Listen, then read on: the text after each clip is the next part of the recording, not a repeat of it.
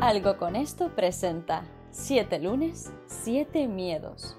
Una píldora que hará que cada lunes obtengas herramientas en diferentes materias de la mano de un experto para hacer de tu semana la mejor del milenio. Tú decides. 7 lunes, 7 miedos. Un proyecto de Jack Viamonte. Hola, buenos días a todos. Eh, estamos aquí una vez más con nuestro querido Carlos Fernández, Café del Éxito. Y Carlos, hoy vamos a hablar de miedo a lo desconocido. Ese miedo, digamos, a enfrentarnos a algo sobre lo que no tenemos o, o, lo que no sentimos que controlamos, o, el miedo a salir de tu zona de confort, ¿no? Como dirían algunos. ¿Qué nos cuentas de esto y sobre todo qué herramientas nos puedes dar para enfrentarnos a este miedo? Gracias ya, como siempre, por tu espacio, por tu, por tu plataforma. A ver, mira, el miedo a los desconocidos eh, está atado a algo que tú mencionaste, que es la ilusión del control. Como seres humanos, tendemos a pensar que tenemos el control de muchas cosas y la verdad que no tenemos el control de nada.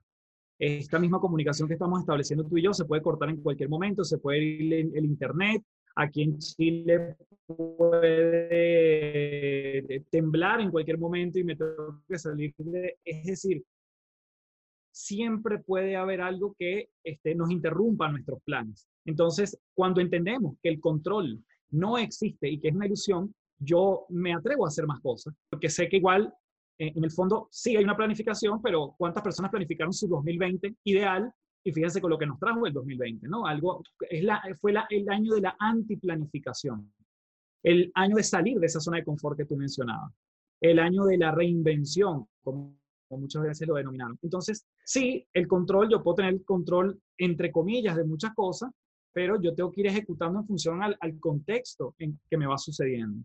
Cuando yo emprendí hace ya un 100%, digamos, porque ya tenía tiempo haciendo las dos cosas en paralelo, mientras estaba en el mundo corporativo y de alguna forma ya daba conferencias, asesorías en otras compañías, em, me lancé al vacío, salí de esa zona de confort con una enorme incertidumbre, porque además yo ofrezco un servicio, yo no ofrezco un producto. Y ese salto al vacío es justamente lo que muchas veces los norteamericanos hablan como el Valle de la Muerte ese espacio donde tú saltas y no sabes si vas a tener clientes, si no vas a tener clientes, si vas a facturar, si no. Pero nuevamente yo, yo me, identifico con una anécdota que tú hiciste en, el programa pasado, que es hay que saltar en la roca. Hay que saltar a la roca porque no sabes al final, nunca vas a averiguar en qué temperatura está el agua, dónde realmente te dolió, si es que te dolió, pero sobre todo porque habían otras personas en esa roca lanzándose antes que tú.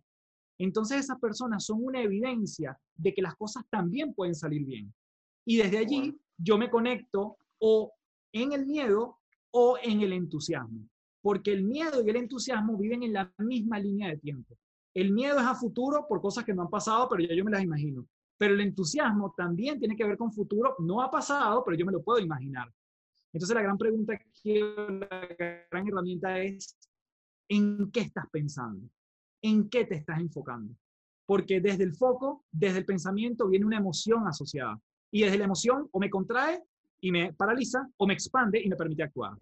Entonces yo creo que la gran herramienta aquí es la pregunta en qué estoy pensando, en qué me estoy enfocando. ¿Construyo miedo a lo incierto o, construyo entusiasmo a lo incierto? Porque al final se necesita exactamente el mismo músculo para ambas opciones. Qué bueno, Carlos.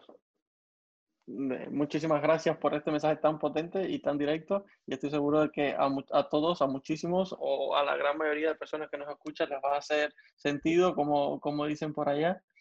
Y nada, una vez más, un abrazo de corazón y muchas gracias.